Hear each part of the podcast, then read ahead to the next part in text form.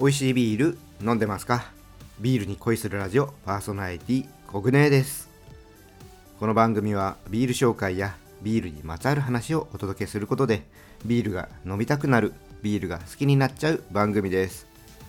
来週ですね埼玉スーパーアリーナで欅広場秋のビール祭りが開催予定なんですけどもこの時期になってくるとね気温とかも落ち着いてくるのでだいぶねイベントも過ごしやすくなってきます。まあ、今回の欅広場は屋内なので天候とかねそういう気温とか気にすることなくね楽しめるので個人的にはねこの屋内のイベントってちょっとおすすめしております、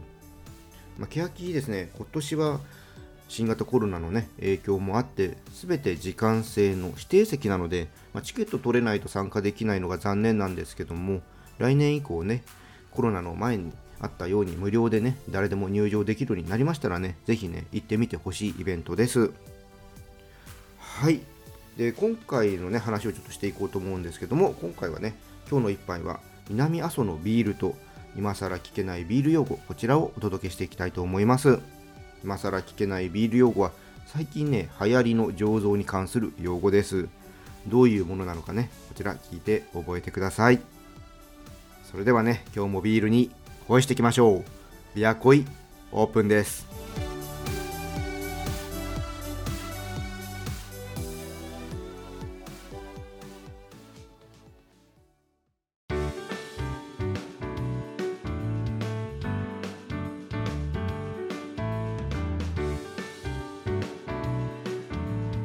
ビールに恋するラジオ。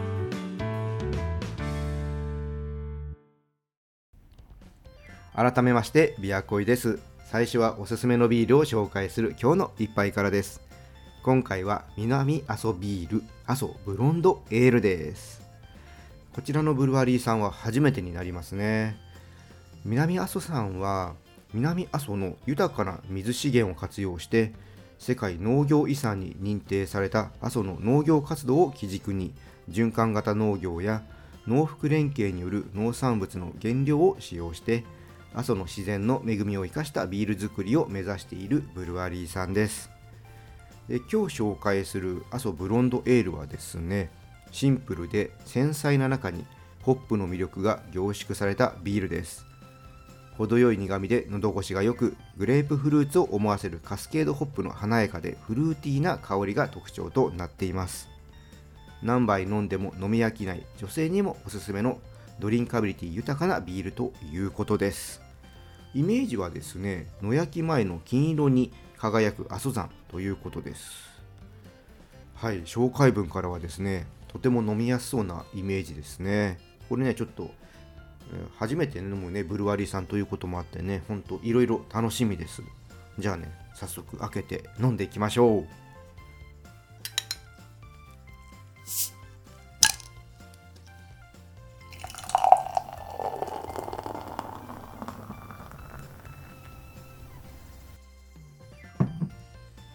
はいついでみました。色はですね透明度は低いですね。で色合いは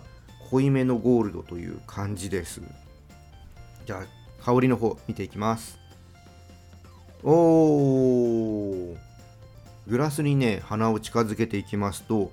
オレンジとかねみかんを思わせる柑橘のね香りが立ってきます、まあ、個人的にはねグレープフルーツというよりもねこのオレンジとかみかんの方がうん、頭の中に浮かんできました。じゃあ味の方見ていきますね。おー、うん、美味しいです。お口にね含みますとオレンジのような柑橘の甘みと苦みがね口の中に広がっていきます。100%のねオレンジジュースを飲んでるような感じ。すごいねちょっと濃い感じですね。でこのねオレンジの感じが余韻にねこう続いていきますね。オレンジのね甘苦い味わいが程よく続いていきます。うん。紹介文にねあったようにとても飲みやすいビールです。いいですねこれ。うん美味しい。これはねサラダとかステーキとかすごくね幅広く合わせられそうです。オレンジのようなね香りと風味があるんでバニラアイスとか柑橘系のジェラートとかこういうものにね合わせてみてもいいんじゃないでしょうか。じゃあこれねビールが好きでいつもとは違う味をね探してる人がいましたらちょっとこれブロンドエールねおすすめしてもいいんじゃないでしょうか。はいでこちらのビールなんですけども南阿蘇さんの直売所とかオンラインショップで購入することができるようです。オンラインショップの方のリンクね説明欄に貼っておきます。興味のある方ねぜひ飲んでみてください。でこのビールですね今回あのお酒のコミュニティさからばですね。私とか、えー、日本酒の配信をしている杉玉さんウイスキーの配信をしているセルジオさんワインの配信をしているあゆさんと一緒にねやってる、えー、コミュニティねさからばこちらのねメンバーであるクライフさんからいただきました。兄貴美味しかったです。本当ねありがとうございました。はいということでね今回は南阿蘇ビール阿蘇ブロンドエールを紹介しました。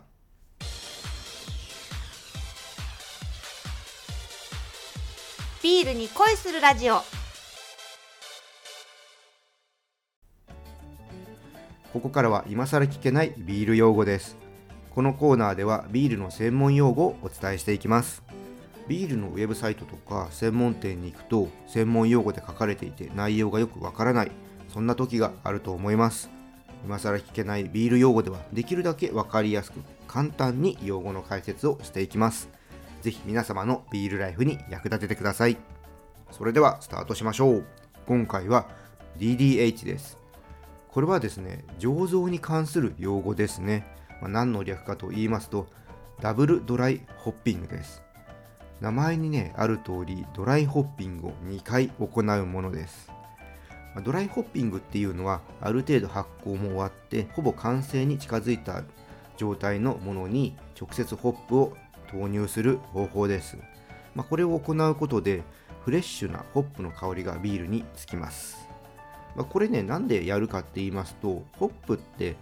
熱を加えると苦味が出ます。ただねその代わりね香りの方がね飛んでしまうんですね。で逆に熱を加えないと苦味は出ないんですけどもビールに華やかな香りをねつけることができます。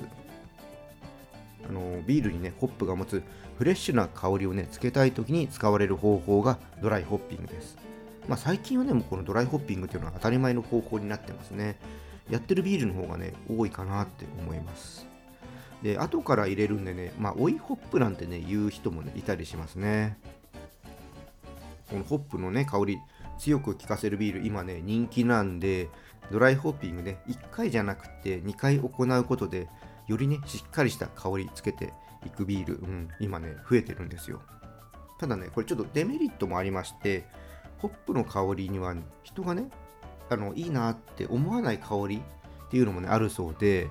ドライホッピングだと、まあ、そういったね香りもついてしまうことが、まあ、あるんだそうです。でこれ以前ですね大手のビールメーカーのホップのね研究してる方にちょっと聞いたんですけども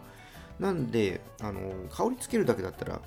あの今までねドライホッピングっていうやり方が一般的になる前はビールの香り付けするためにあの煮沸する工程があるんですよね。こう煮出す工程があるんですけども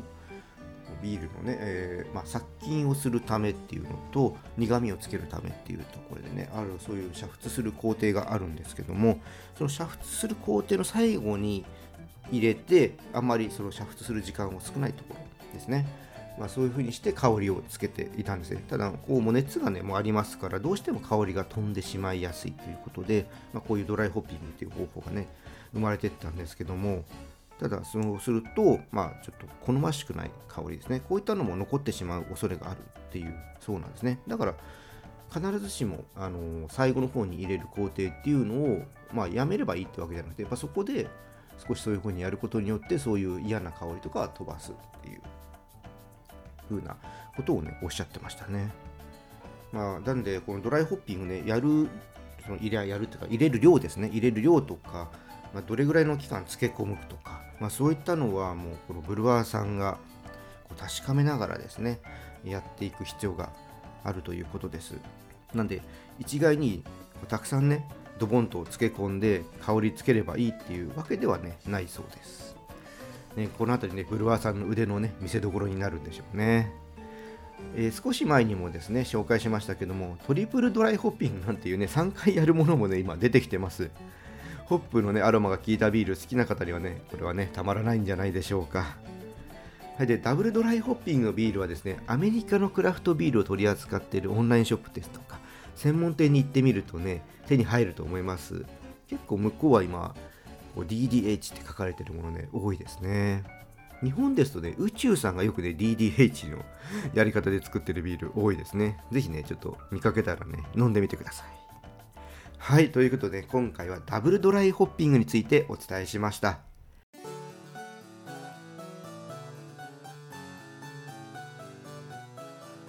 ビアコイ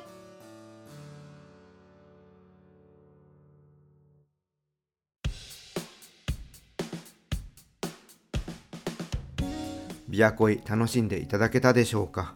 ホップの香りをしっかりつけるっていうのはね本当にね難しくって熱とか酵母がね醸し出す時になくなってしまったり変わってしまったりします。狙った香りをね作り出せるブルワーさんっていうのはね本当ねすごいなって思います。機会があればねあのこのチャンネルでブルワーさんに香りについてね話してもらう回っていうのもねやってみたいですね。うん。